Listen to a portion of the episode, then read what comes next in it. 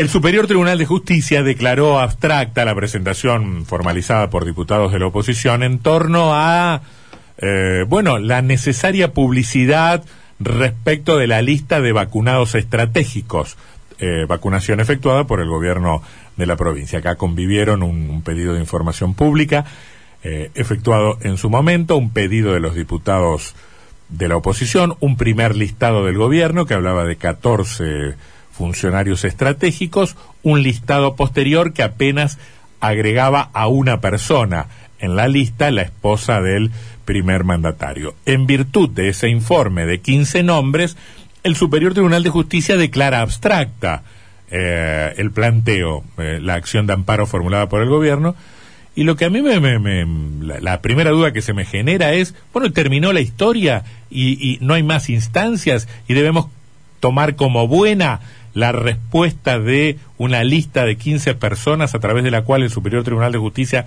considera cerrado el asunto. Está en línea el doctor eh, Juan Carlos Arralde, ex legislador provincial y abogado que actuó como representante de los legisladores en la formulación del planteo. ¿Qué dice, doctor Arralde? ¿Cómo va? ¿Qué tal? Buenas tardes, ¿cómo están ustedes? Muy bien, muy bien. ¿Tiene respuesta a mi pregunta? ¿Se acabó la historia con, este, con esta resolución del Superior? Primero aclarar que los las personas que acudieron al amparo no lo hicieron en calidad de legisladores, ¿no?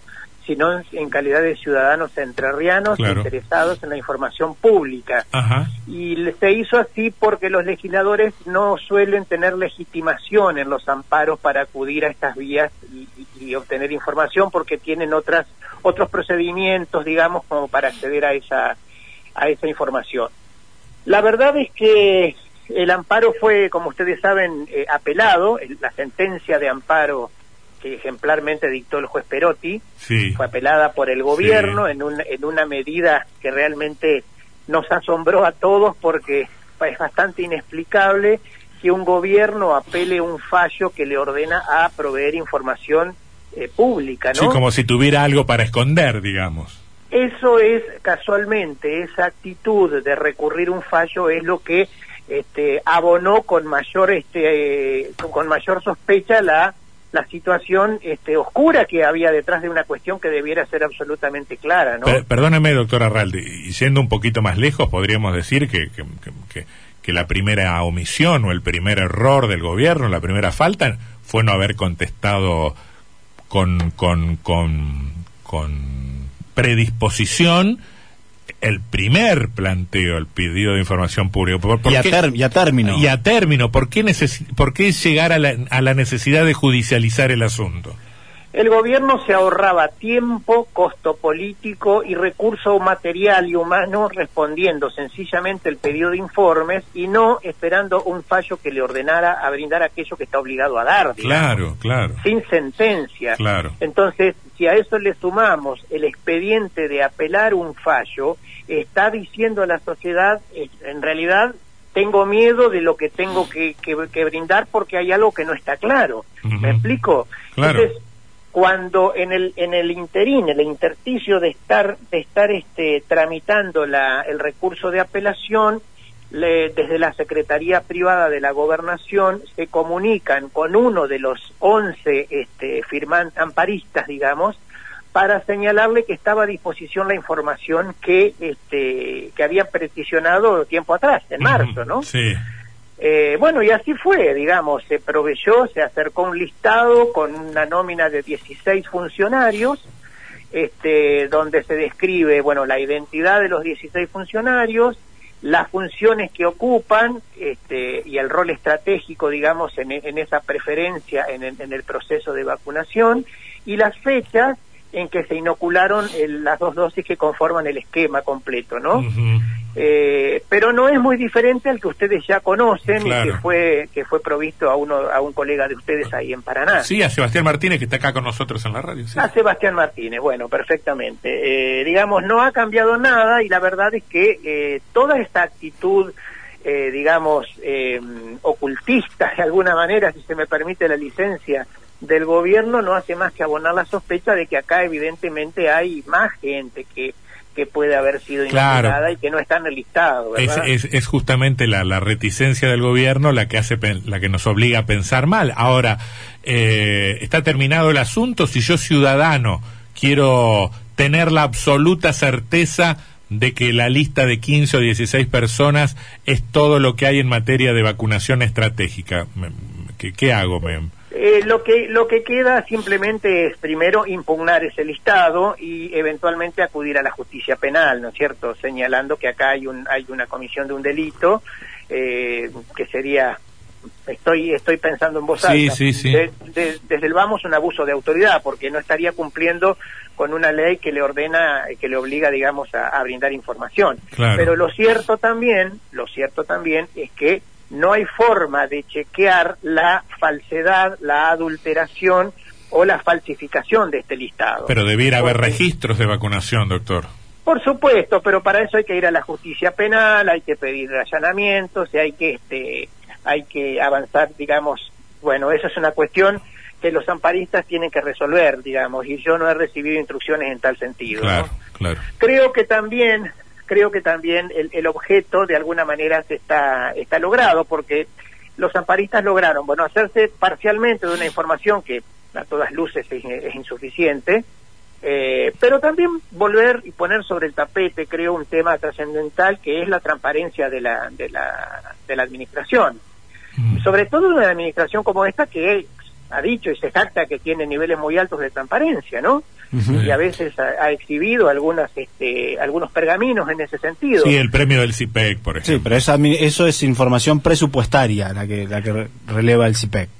Perfecto, bueno, eh, digo, es una buena ocasión para, eh, de alguna manera, remover la modorra legislativa que hay para legislar sobre un tema importantísimo, como es esto. Entre Ríos, si bien es muy vanguardista en la constitución que tiene, porque es muy moderna, fíjense que no tiene una ley que reglamenta el derecho de acceso a la información pública. Entonces, uno tiene que acudir a la propia Constitución, a los tratados internacionales, a la jurisprudencia de la Corte y a algunos fallos señeros que sí ha dictado el Superior Tribunal de Justicia, sobre todo eh, en, la, en, la, en, los votos del doctor Giorgio, que ha sido un, un voto muy, muy, muy, muy jerarquizado y con mucha con mucha este con mucha intelectualidad, con mucha solvencia intelectual en aquel amparo que se promovió para conocer los sueldos que percibía el directorio de NERTA. Doctor. no fue en el año 2019. Sí, doctor Sebastián Martínez lo saluda. No, no podemos desconocer que el gobierno sí ganó en cuanto a patear esto en el tiempo. No era lo mismo discutir sobre el listado de vacunados estratégicos en marzo que discutirlo en junio, cuando ya gran parte de la población se ha vacunado, y no es lo mismo la percepción de la vacuna como un bien escaso del gobierno que se tenía en aquel entonces y el que se tiene ahora. Me parece que la estrategia del gobierno de no responder a los pedidos de acceso a la información pública que presentamos tiene un poco que ver con eso, con ganar tiempo para que más gente esté vacunada y tenga otro impacto en la sociedad. No sé si comparte esta mirada si usted lo pone en esos términos, yo le podría contestar que el, gobierno queda como un enorme deudor de la sociedad al, eh, al, tener una, una actitud reticente con respecto a brindar información de estricta naturaleza pública teniendo en cuenta sobre todo que la misma constitución dice que el medicamento es un bien social básico y que además lo pagamos todos. Sí, la, la ministra de Salud en su exposición en la Cámara de Diputados dijo que eso afectaba a datos personales y que el vacunarse era un acto médico, que me parece que algo que jurídicamente no tenía mucho, mucho sustento. Bueno, si usted lee la sentencia del juez Perotti, eh, realmente es un, es un espaldarazo a la Constitución y a la ley, porque lo que lo que dice la, la sentencia y lo que además lo que además agregan en, en el fallo del superior que declara abstracta los votos de Salduna y de Giorgio es que no hay forma de negar una información de absoluta calidad pública frente a un derecho a la privacidad que no tienen, le, niegan el derecho a la privacidad en este aspecto puntual a los funcionarios que la invocan. Claro. O sea, frente, acá hay dos, en, en principio hay dos derechos en aparente tensión. El derecho a la intimidad o a la privacidad de los funcionarios y el interés público de toda la sociedad en conocer cómo ha sido el proceso de eh, el plan rector de vacunación en la provincia de Entre Ríos. Sí, yo, no, yo no soy abogado, por supuesto, pero desde, desde el sentido común y desde mi condición de ciudadano, primo, presumo que esa atención debe, debe, ser dirimida en favor de, la información pública, me parece. Claramente, claramente, porque la ley de protección de datos personales en la que se escudaba la ministra de Salud de la provincia, este, habla, habla de datos sensibles pero relacionados con otro tipo de cuestiones. Por ejemplo, la afiliación política, ideológica, la orientación sexual, eh, cuestiones de, este, de salud que quieren mantener en reserva, pero no claramente un plan de vacunación que debe llegar a todo el mundo, a toda la provincia, a todos los habitantes. Entonces, en, en, en una aparente tensión entre dos derechos, el derecho individual netamente cede este, su lugar en favor del interés público comprometido. ¿Cómo le va? Buenas tardes. Sánchez Romero lo saluda. ¿Qué dice? ¿Qué tal? Mi, abuelo tenía una frase para explicar lo que era evidente, que es, ¿cómo será la laguna que el chancho la cruza al trote? decía. Eh, de esta forma eh, era como que manifestaba lo evidente. Ustedes, ya que no lo pueden explicar en términos jurídicos, que la justicia se niega, que están en el corrillo del poder todo el tiempo, ¿qué infieren sobre esto? ¿Qué está escondiendo el gobierno? ¿Algún, ¿Algunos nombres puntuales muy elevados o una cantidad que, que parece obscena? Yo creo que algo de eso hay, pero yo hablo en, términos personal. Eh, lo que en realidad se quiso poner sobre, sobre el tapete es la obligar, obligar a la administración a proveer información que es pública, que nada tiene que ver con el ámbito de intimidad de las personas.